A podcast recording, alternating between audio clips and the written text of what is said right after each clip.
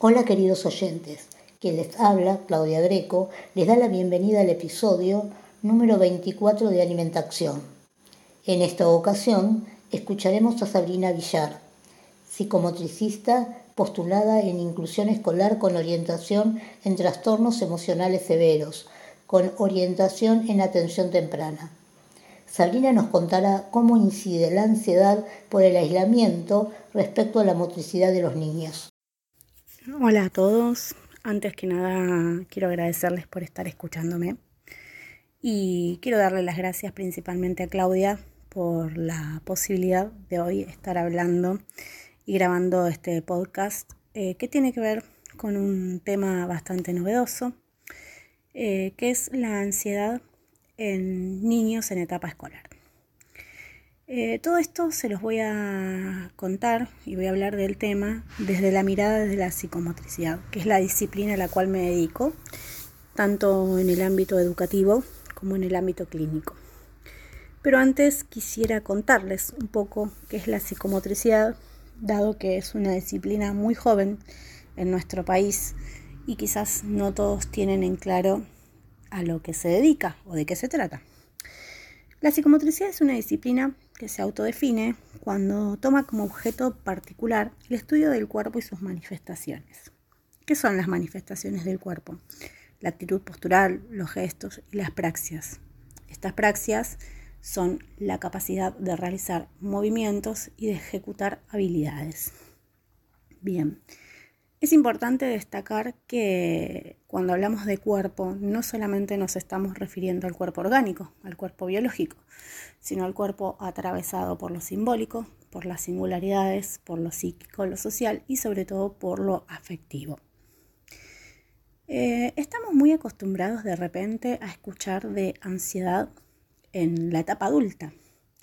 Realmente han sido muy pocos los casos en los que se han manifestado este tipo de casos en consultorio y en escuela.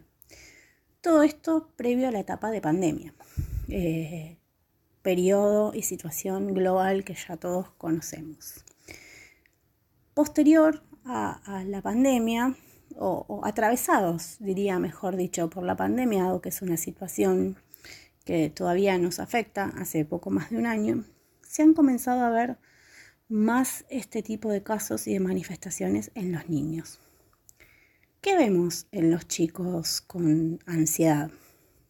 Vemos en principio la sensación de peligro y de indefensión que afecta a las áreas y a las situaciones de la vida cotidiana.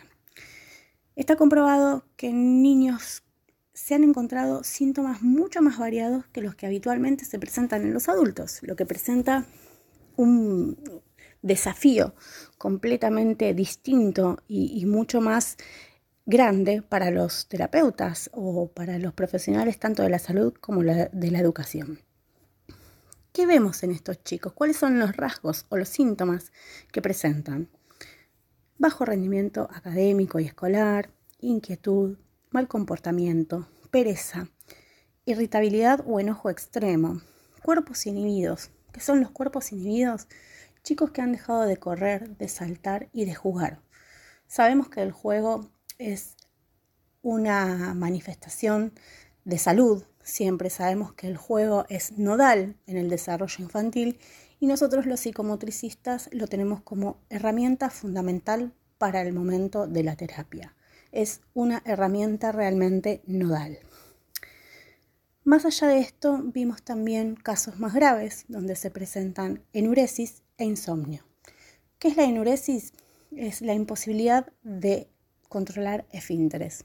Esto se ve en general en chicos de entre 8 y 11 años que han vuelto a hacerse pis en la cama durante la noche, en líneas generales, pero también durante el día en menor medida. Este es uno de los síntomas quizás eh, que más llama la atención y más preocupa a las familias. ¿A qué se debe todo esto? Podemos inferir un montón de cuestiones, pero la principal es la falta de rutinas. La falta de rutinas eh, referida y ligada al encierro, al confinamiento, sobre todo en la etapa más dura. Se han perdido completamente los hábitos, vemos que los chicos no tienen horarios ni de almuerzo, ni de cena, ni para dormir, ni para jugar.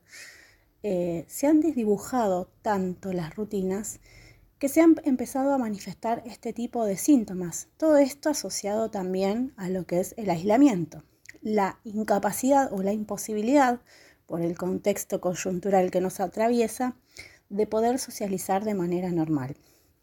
Nos hemos visto y vemos a los chicos ligados a una pantalla casi constantemente, tanto sea para el momento de educación y de escuela, como también para el momento de socializar.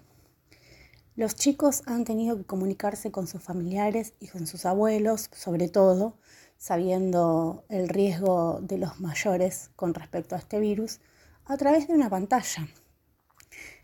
Todo esto, si bien ha sido de muchísima, muchísima utilidad porque se pudo mantener el vínculo educativo y el vínculo familiar, ha hecho que los chicos pierdan la posibilidad de interactuar cara a cara y es ahí donde aparece el miedo, sobre todo al contagio. En esta vuelta tan gradual es donde vemos que se manifiestan todas estas cuestiones que venimos tratando. Entonces, dicho todo esto, eh, quiero destacar la importancia que tienen las rutinas y la importancia también que tiene poder ver todos estos síntomas que no siempre se presentan de manera conjunta, sino que a veces de manera aislada también podemos verlo. Es importante que las familias o los profesionales, ya sea de la educación o de la salud, que puedan ver algunos de estos indicios de ansiedad o síntomas, puedan actuar y hacer sus intervenciones o bien sus derivaciones de manera temprana para poder revertir este tipo de situaciones, en las que también hemos visto en casos más severos problemas de insomnio.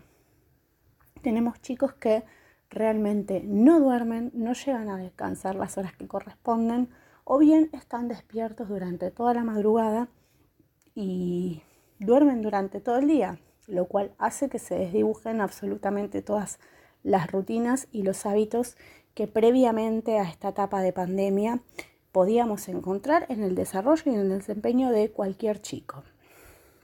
Dicho todo esto, em, quiero aclarar que si bien las, plataformas eh, virtuales y, lo que es eh, los celulares, internet, la computadora o la tablet han sido de gran ayuda, creo que también han llegado a exceder a las personas, tanto a las familias como a los niños, ayudando o contribuyendo a cuadros de quietud, torpeza, imposibilidad de captar toda la información vía pantallas. Se ha vuelto muy difícil y, y, se ve que es muy complicado que puedan captar todo lo que ven y escuchan. Es como si el sobreestímulo generara el efecto contrario al que realmente del otro lado se quiere generar.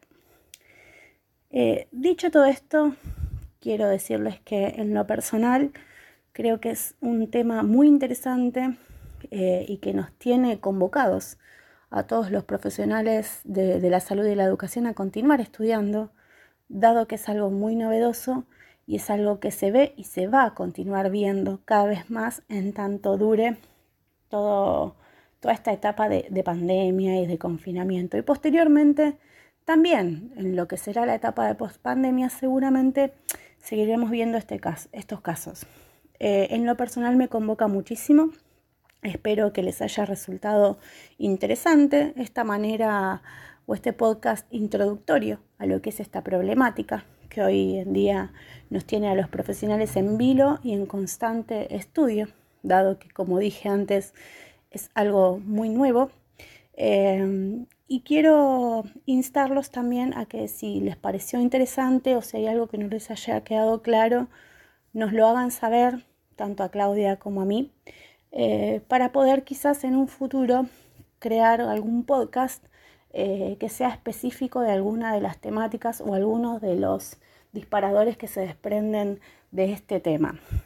Nuevamente les vuelvo a agradecer por escucharme y sobre todo otra vez quiero agradecerle a Claudia por la oportunidad.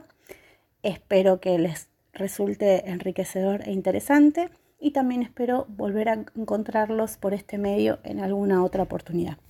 Gracias a todos. Gracias Sabrina por compartir tus saberes de esta ciencia tan importante como es la psicomotricidad y aclarar algunos aspectos que muchos oyentes han observado en sus niños y ahora pueden interpretarlos. También agradezco tu ofrecimiento en poder despejar dudas sobre este tema u otros que deseen que se trate en alimentación, ofreciendo tu contacto. Para comentarios, sugerencias, pedidos, comentarios de audio, pueden hacerlo en mi sitio web claugreco.com en la opción contactos, por Instagram arroba claudiasgreco o también por Telegram arroba alimentación 1. Hasta el próximo episodio de Alimentación. Muchas gracias.